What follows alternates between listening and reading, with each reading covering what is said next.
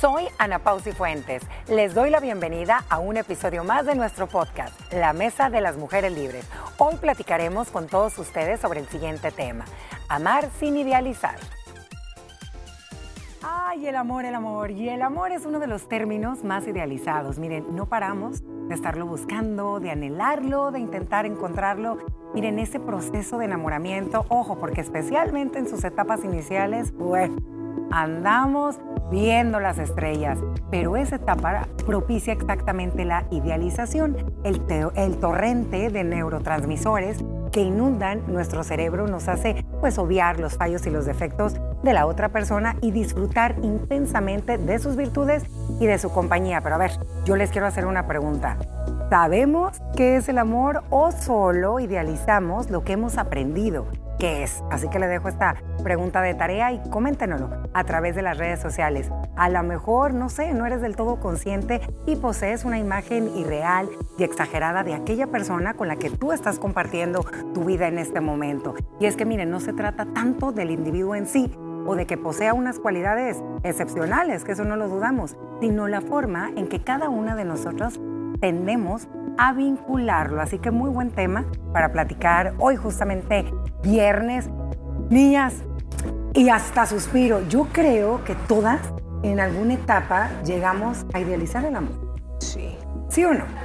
Completamente, Ana Todas. Y sobre todo creo que en la época de la adolescencia, a donde nosotros tenemos referentes infantiles, porque la idealización tiene mucho que ver con el infantilismo y la parte inmadura de tu cerebro que se quedó con esa fotografía de un ideal, como la palabra lo dice, el ideal de amor, el ideal que tú aprendiste en primaria que era vivieron felices para, siempre, y era aquel hombre que te llegaba a rescatar, tipo principesa, eh, la familia sin problemas, eh, eso es el ideal según el cerebro por cosas que nos han vendido, pero cuando empezás a madurar y empezás a verle el divorcio que hay entre tu idealización y la realidad, ahí hay un abismo. Exactamente. Justo cuando llega Shrek. Cambió totalmente Fiona con él. Y se convierte en sapo. Ideal y se convierte en sapo. Pero para ti, Gina, si yo te pregunto qué es, qué, qué es ser idealista, ¿qué? ¿Qué? Para ti, Gina, ¿qué es? Mira, el idealismo tiene que ver con los ideales, ¿no? Lo que tú aspiras en diferentes rubros. Tú puedes tener un ideal de hombre, puedes tener un, ideal eh, de casa, eh, de trabajo, pero tendemos a idealizar en el amor, primero por eso, porque el amor es un sentimiento y el amor romántico nos los han venido vendiendo como una historia de fueron felices para siempre, la cenicienta esperando al príncipe que le ponga su zapatito, etcétera, etcétera. Y uno inconscientemente busca eso, porque es lo que los medios, la sociedad te construyen, te dicen, usted va a encontrar al hombre de su vida, cuando menos lo, se lo imagine, vas a saber quién es. Entonces uno empieza a construir toda esta magia alrededor del amor, también te dicen cómo es el hijo o la hija ideal. Entonces, cuando las cosas no coinciden, empezamos a frustrarnos y a veces terminamos relaciones por no cumplir ese ideal. Que nosotros creíamos que iba a ser y no llegó. Y miren, como tú dijiste, Gina, nosotros podemos idealizar con la familia, con los hijos, con los amigos, con un trabajo, hasta con un modelo de vida que quisiéramos adoptar. Lo hacemos todos los seres humanos de manera inconsciente y va un poco mezclado. La idealización va de la mano con el amor. Entonces, hoy justamente nos vamos a centrar en esta mesa de las mujeres libres en aquel eh, ideal de amor hacia la pareja. ¿Por qué creen que solemos ser así todas nosotras en algunas eh, ocasiones con algún tipo de pareja? Uno, y lo dijo Mónica, creo que es lo que se nos vende en la infancia, aquel príncipe azul que va a llegar y se va a bajar de, del caballo en aquella época. Ahorita uno lo espera. Eh, carro último modelo. carro último modelo. Tantos caballos, pero de fuerza. De fuerza. no sé lo que a lo mejor y la sociedad te está dictando que es el ideal de modelo de hombre que tú necesitas tener. ¿Qué otras cosas, niñas, creen que sean así como motores que nos hagan idealizar? A veces te venden, porque estamos hablando, ya nos centramos en el amor, ya, porque en el amor idealizar todo, puedes hacer el viaje ideal y resultó que el destino no era lo que querías, pero en el, en el tema del amor muchas veces es una idealización bien personalizada, porque te dicen, este muchacho específicamente es la persona, pero ideal para ti. Es buen trabajador, viene de una decepción, ya sabe lo que quiere, tiene la vida solvente, es justo, pero mira, el muñeco ideal del mandado a hacer ahí lo vasco que tú estás queriendo. Entonces tú haces una, idea, una idea, idealizas ese amor que quieres vivir en esa persona, porque te han contado, porque te lo han referido, porque la otra gente cree que es lo mejor que tú necesitas. Entonces es una idealización basada en algo bien one to one. También te, te haces idea, idealizas el amor en un ser humano porque te han vendido esa idea de ese muchacho ideal.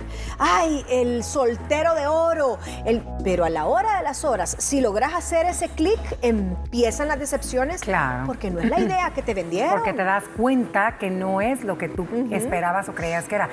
¿Ustedes creen que también el tema cultural influye mucho en que nosotros idealicemos? Claro, y, parte de lo que hablábamos es cultural, ¿no? El cine, eh, la publicidad, las novelas, los libros, lo, lo que te dicen, cómo te educan en casa, los consejos de la abuelita, etcétera, por supuesto. Pero también creo que hay gente más vulnerable a caer en este, esta especie también de infantilismo. Porque te quedas pensando como una niña un tanto inmadura que cree en cuentos de hadas.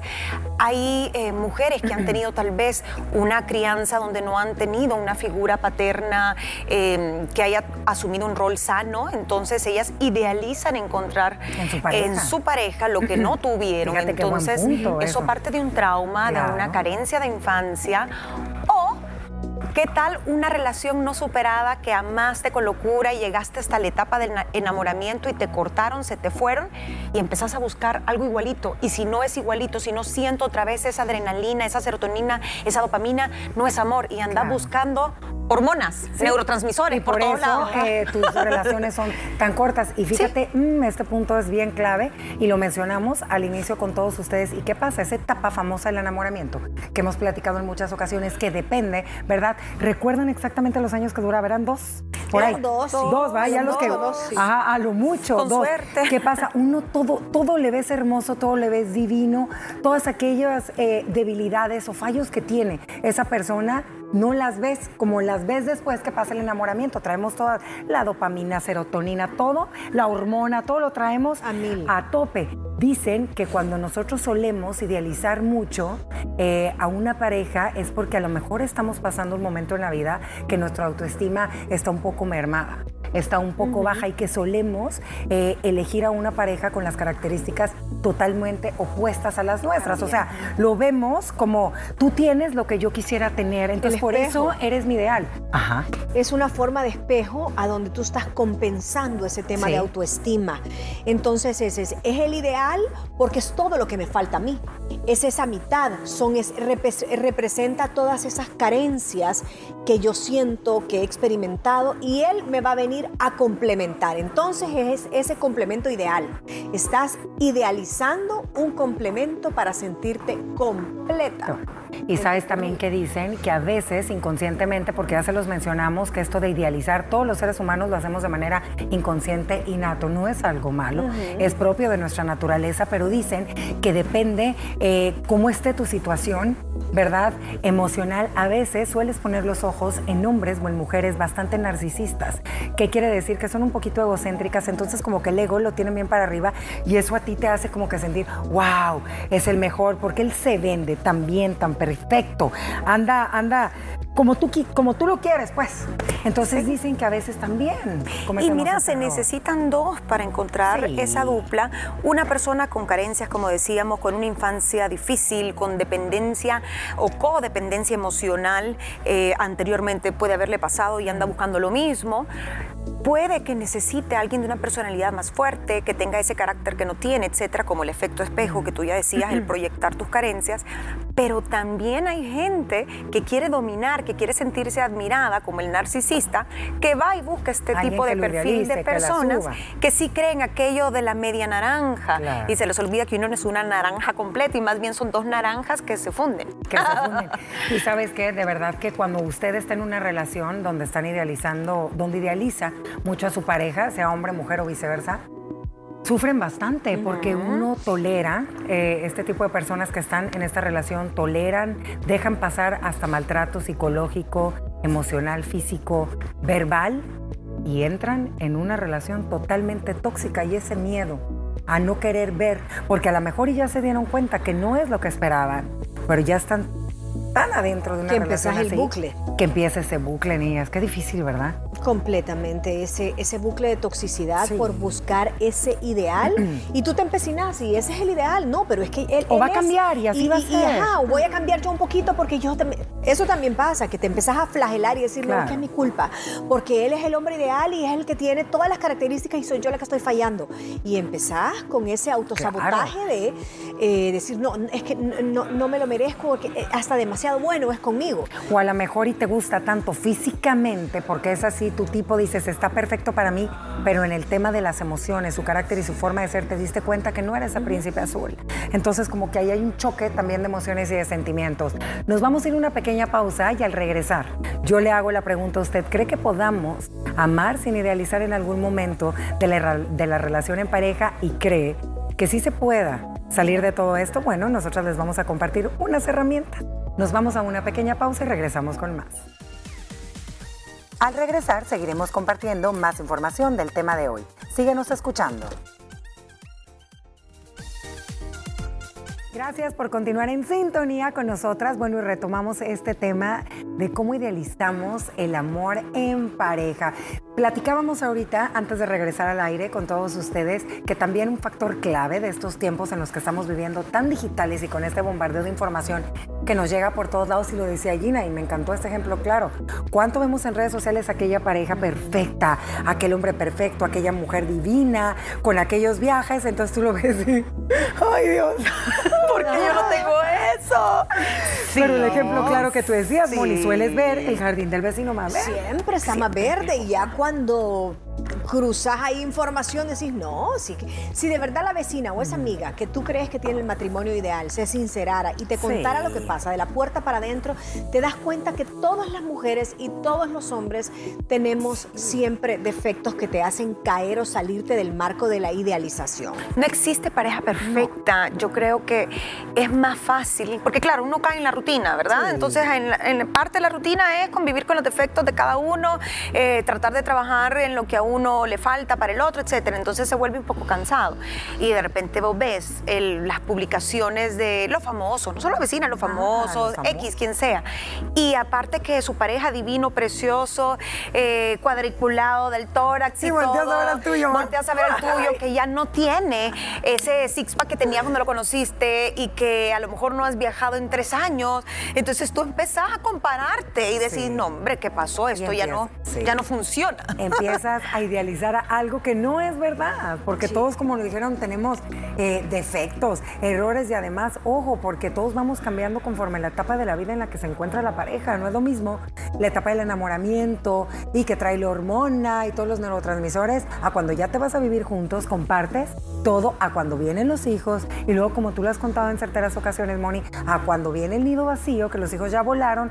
Cada etapa es diferente. Mi pregunta es la siguiente, ¿creen que lleguemos a ese punto de poder amar sin idealizar? Yo creo que sí, cuando amas de verdad y aceptas a tu pareja tal cual es, porque todos idealizamos cuando te llega la, madurez, cuando te llega la porque como lo dije al inicio, para mí eso de la idealización lleva mucho de infantilismo. Sí.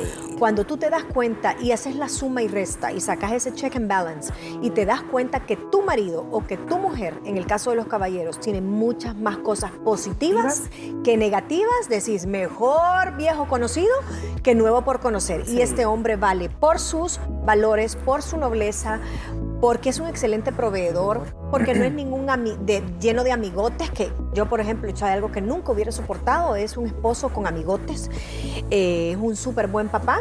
Sí, tiene de defectos que es explosivo, que es fúrico y todo, pero pesa mucho más. Entonces, bueno dejo de lado la idealización, lo acepto con sus defectos, pero premio más sus virtudes. Es que ahí está, el amor madura. Ese es un amor maduro que llega, obviamente, yo sí creo que llega con la experiencia y también llega con la edad. Pero ¿qué les parece si empezamos a ver cómo nosotros podemos aprender a amar sin idealizar? Si usted se encuentra en este momento y dice, híjole, es que yo sé aquí dentro de mi corazón que no es lo que todo el mundo cree que es, Bueno, pues tiene que empezar a trabajar en eso.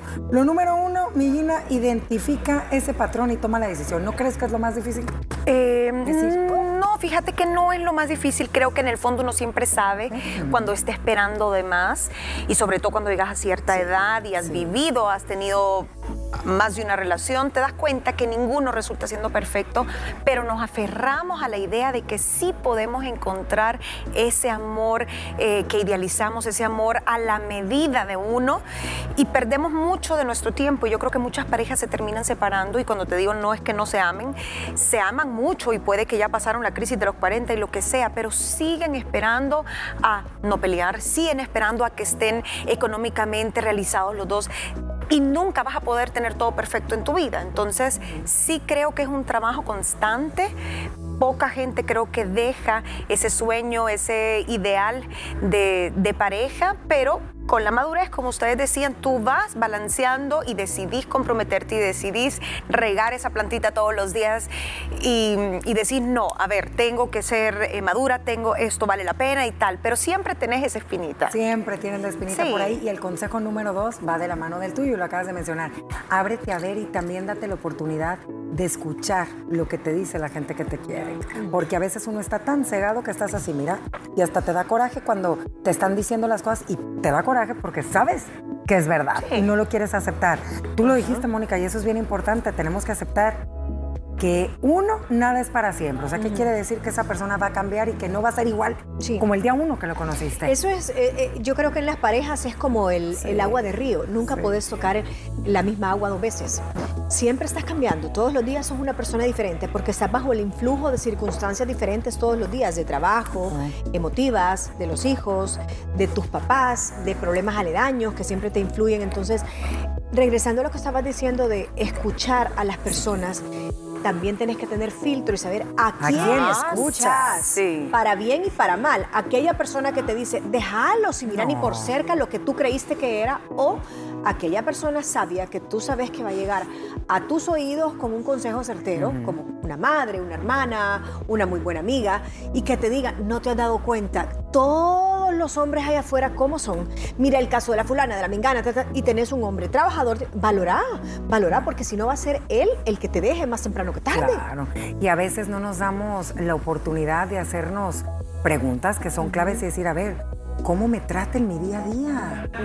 Ese tipo de preguntas cuando uno está en una relación, de relación, perdón, que estás idealizando tanto a una persona, lo dejas de lado. ¿Sabes qué pasa? Que si se ponen a pensar cómo idealiza uno, casi nunca es cuestión de valores, casi nunca es eh, atributos de personalidad, sino que mal que bien, eh, la ilusión, esta idealización es, bien efímera, es bien superficial, muchas veces tiene que ver con estatus, con fantasías, el físico, pero realmente nos olvidamos de lo que realmente importa, que es lo de adentro, porque si pensás que estás con el amor de tu vida y estás peleando con estas cosas que realmente no son importantes, estás dejando pasar eh, cosas que, que construyen una relación. Una persona que te es fiel, no lo deberías de dar así como de, ay, pues sí, ¿y qué? Que sea fiel. Hay muchos que no lo son. Eh, es un hombre espiritual, sí, hay muchos que tampoco lo son. Y entonces son cosas que de pronto tú necesitas en tu vida y que estás menospreciando. Sí, que en ese momento te importa más a lo mejor y ciertos aspectos físicos que lo que va de, de adentro. Este me gustó mucho, niñas, y dice, flexibiliza tu pensamiento. Un error que comete una persona, y tú lo dijiste, Moni, también, dice, no quiere decir que esa persona sea mala. ¿Qué quiere decir? O sea, a lo mejor un error a ver, aquí cómo lo pudiéramos explicar. El punto es que nadie es perfecto y va, a cometer errores y no por eso es una mala pareja, ¿me entiendes? Y un mal proveedor, y un mal padre. No, no le pondría el nombre de error, pero muchas veces somos muy exigentes como pareja y empezamos no a sembrar esa relación o a darle el valor sobre lo que verdaderamente hace los cimientos, que son valores, que son nobleza, que son principios, sino que nos vamos a la parte eh, material o a la parte, por ejemplo, empezás con tu marido y es que mira, fíjate que nunca es suficiente. Viniste tarde porque, sí, pero es que te dije que el tráfico, pero es que mira, mi amor, estaba en una reunión de junta directiva y no pude llegar antes. Al día siguiente estás molestándolo porque se te olvidaron los tres limones del súper. Es que y viene el hombre y va al súper otra vez por los tres limones y siempre te está complaciendo. Pero el siguiente día va a ser otra tontera. Te dije que la llanta del carro había perdido aire y mira, me voy a quedar a la vuelta de la esquina. Ese hombre nunca es suficiente, nunca es suficiente. Siempre lo estás molestando por cosas pequeñas que son domésticas. Es que no me salía la palabra. Por cosas domésticas. Es que no, no sos el hombre ideal. Mira, si no es una cosa, es otra. Y nunca me cumplís. Pero ese hombre tiene basados los cimientos de tu hogar en cosas que verdaderamente son sólidas. Y, nos damos cuenta de que estamos idealizando en tonteras. No, y a veces esos pequeñitos problemitas que nosotros vamos creando son lo que terminan por drenar y mermar una relación. El número cuatro es trabajar nuestra autoestima. ¿Qué quiere decir? Comencemos a ver nuestras cosas buenas y positivas que hacemos, que aportamos en una relación. No nada más eh, visualicemos lo, lo excelente que es nuestra pareja, lo buen proveedor, el padre. Yo soy una buena madre. Yo le echo ganas en mi hogar porque llevo las riendas. O sea, a veces una se deja de lado y por eso tienes a tu pareja aquí porque tú te sientes tan chiquita. Y eso es un error. Fíjate que yo siempre he pensado que la admiración es necesaria en una pareja, o yo por lo menos no podría estar con una persona que no admiro, pero tiene que haber un balance también, porque entonces si tú pones una persona demasiado arriba, es una relación que no va a ser satisfactoria para ninguno de los dos, porque se trata de que te admiren a ti y tú admires al otro, eh, se complementan, hay cosas que tú manejarás mejor, eh, tu inteligencia emocional, o sos más detallista, el otro tal vez es una persona que ayuda a manejar, te ayuda a ti a manejar el estrés, que siempre está cuando la necesitas, entonces yo creo que son, una pareja es un equipo y no puede uno sentirse tan de menos, porque entonces esa relación no funciona y no va a ser satisfactoria. Imagínate que si tú lo admiras, lo adoras, lo ves como un rey y él a ti no, no te vas a sentir correspondida. Yo les quiero dar un mensaje y recuerden que tras la idealización se esconde un sentimiento de carencia interna que comienza, pues usted, a trabajar por ahí. Mira, cuando uno reconoce esta, de verdad, ese sentimiento de carencia le va a permitir querer ser una mejor versión real y usted va a poder abrirse las puertas para quererse más y reconocerse. ¿Qué les pareció el tema de hoy? No olviden que también pueden sintonizarnos de lunes a viernes a través de la señal de Canal 6 a las 12 del mediodía. Y recuerda que puedes seguirnos en nuestras redes sociales como arroba liberadas TCS. ¿Has escuchado sobre el lenguaje de tu ropa? Sobre ello platicaremos este lunes en una nueva entrega de nuestro podcast La Mesa de las Mujeres Libres. Los esperamos.